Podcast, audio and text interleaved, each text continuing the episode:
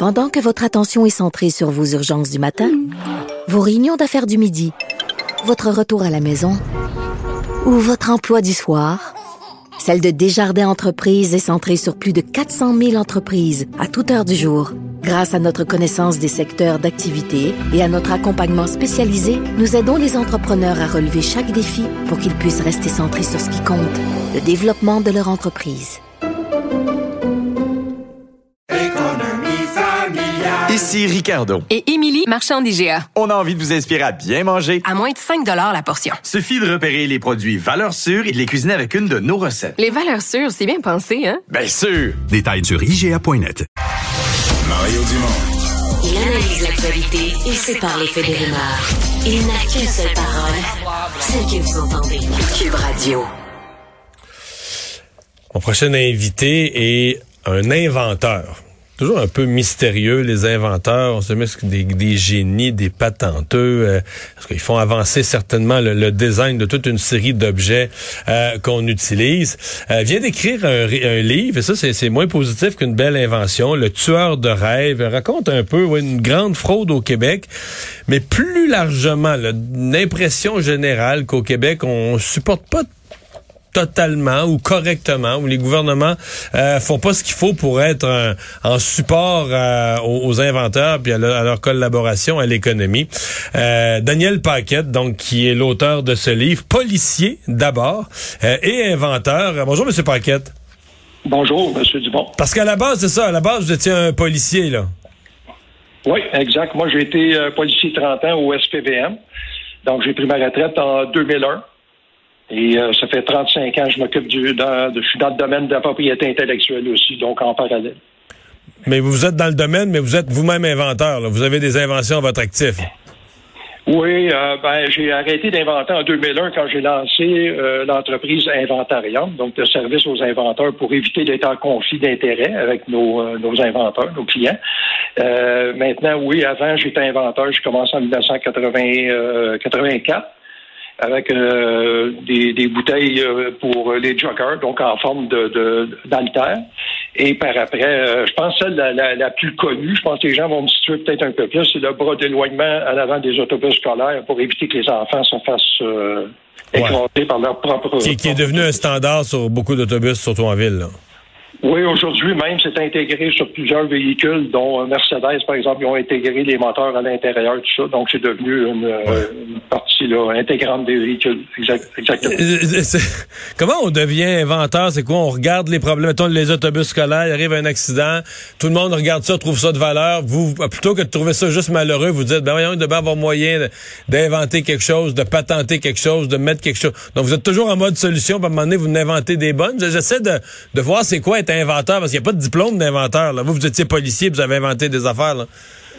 Oui, c'est ça. Ben, euh, je pense qu'on est tous inventeurs dans l'âme. Euh, à un moment donné, on a une idée qui est peut-être plus intéressante que les autres, et puis on décide d'aller de l'avant. Euh, en général, vous en parlez un petit peu à gauche, à droite, les gens vont, l'entourage vont vous dire, ben, regarde, protège ça. c'est une bonne idée. Et puis, en général aussi, ils vont, toi, tu vas devenir millionnaire avec ça. bon, on part de, de, cette base-là.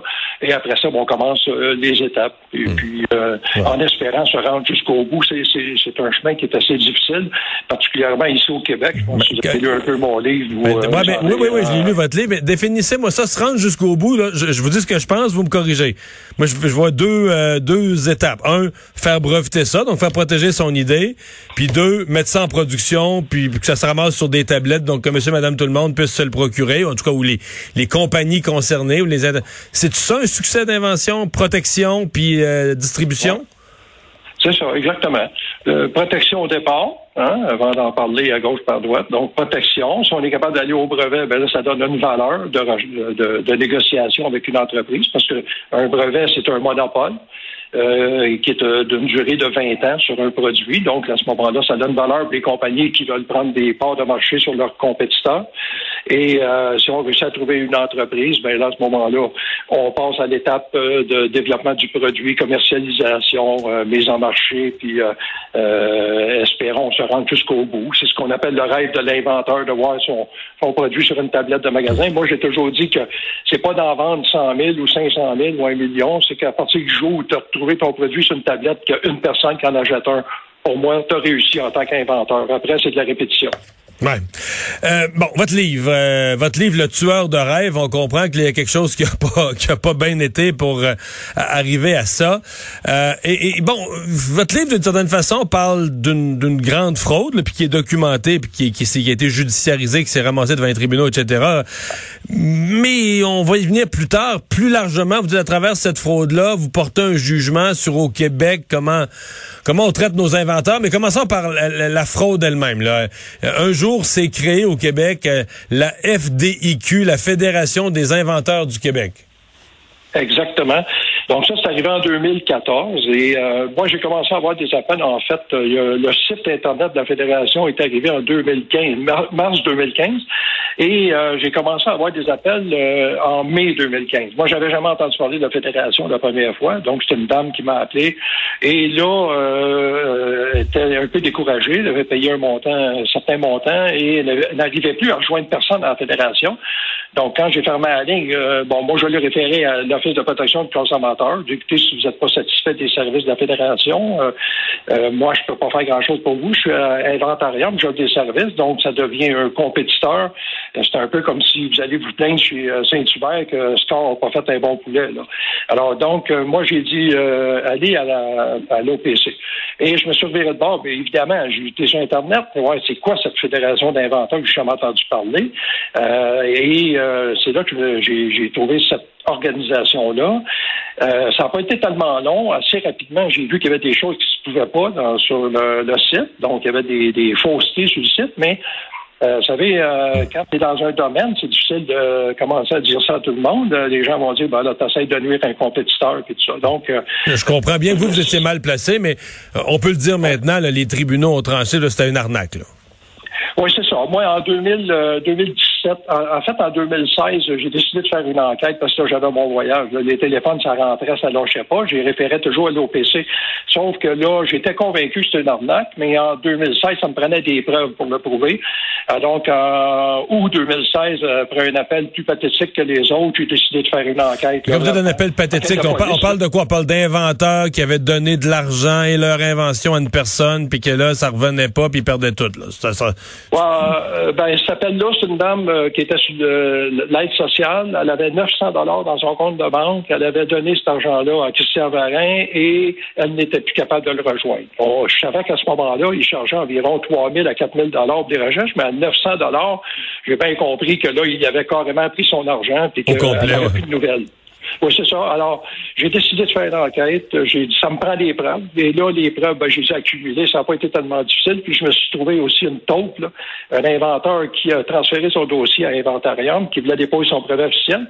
Donc, je m'en suis servi. Euh, il a fait des téléphones. On a fait neuf enregistrements téléphoniques avec l'autre et euh, Christian Varin. Et c'est là que j'avais toutes les preuves euh, accumulées, tout ce qui était sur le site, les copies, parce que c'est un site que tous les textes dessus étaient copiés sur d'autres sites canadiens et européens. Euh, imaginez, vous êtes dans le domaine de la propriété intellectuelle, copier des textes, donc c'est du plagiat, c'est du euh, plagiat de, euh, des droits d'auteur. Lui, ça, ça ça ne dérange pas. Là. donc, mm. imaginez, vous êtes dans le domaine, c'est un peu comme euh, qui déverse de l'eau usée, des eaux usées dans le fleuve Saint-Laurent. Imaginez-vous. et, donc, il y, a eu, il y a eu condamnation. Là. Oui, c'est ça. Alors, moi, j'ai remis mon, euh, mon rapport à l'Office de protection du consommateur, au SPVM, à un avocat aussi pour un recours collectif. Donc, tout ça, ça a passé. Sauf que euh, la raison pourquoi j'ai écrit mon livre, c'est que, imaginez, on est en février 2017. J'ai toutes les preuves. Je remets mon rapport d'une quarantaine de pages. C'est un rapport quand même assez bien étoffé. J'étais policier, je sais comment faire des rapports. Et là, on se ramasse en octobre 2021, où l'arnaqueur arnaque toujours, là jusqu'à la veille de son procès, jusqu'à temps qu'il ferme son site Internet. Donc, vous pouvez imaginer qu'entre les deux, s'est passé quelque chose. Et qu'est-ce qui s'est passé? Ben, c'est pas normal, hein? On, est, on a laissé un arnaqueur arnaquer des inventeurs. Quand j'ai euh, envoyé mon rapport, à l'OPC, au SPVM, tout ça, il y avait environ, je calculais environ 200, 300 victimes. Et là, on parle de 1000, 1000 euh, au-dessus de 1000 victimes, je pense que 1300. OK, avec pendant la période où le- le- les autorités étaient averties d'un problème, le nombre de victimes, a, mettons, triplé ou quadruplé. Euh, qu- Qu'est-ce que ça raconte? Parce que à, travers votre livre, bon, vous, vous avez l'air d'être un passionné de l'invention. Qu'est-ce que ça raconte sur le Québec? Il me semble qu'on a déjà entendu des gens se plaindre de ça, qu'on ne sait pas protéger, qu'on le, le Québec ne s'est pas donné les outils euh, pour que disons, l'inventeur moyen ou souvent le, le- patenteux moyen qui a fait une invention mais qui a vraiment de valeur euh, ait les meilleures chances, disons, d'a- d'a- d'aller chercher, de pas se faire voler, de garder le bénéfice de son de son idée. C'est ça, exactement. Ben, en fait, là, ce que je dis dans le livre, c'est que ça prend une structure. hein.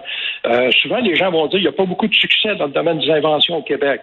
Ben, c'est comme la saucisse high grade. Il n'y a pas beaucoup de succès parce qu'il n'y a pas de structure, puis il n'y a pas de structure parce qu'il n'y a pas beaucoup de succce Donc, c'est une roue qui tourne. Donc, moi, ce que je fais dans le livre, bon, euh, en 2013, j'ai écrit un livre euh, où je décrivais dedans ma vision à moi de ce que devrait être une structure au Québec pour être capable de valoriser nos inventeurs puis euh, les aider à aller le plus loin possible.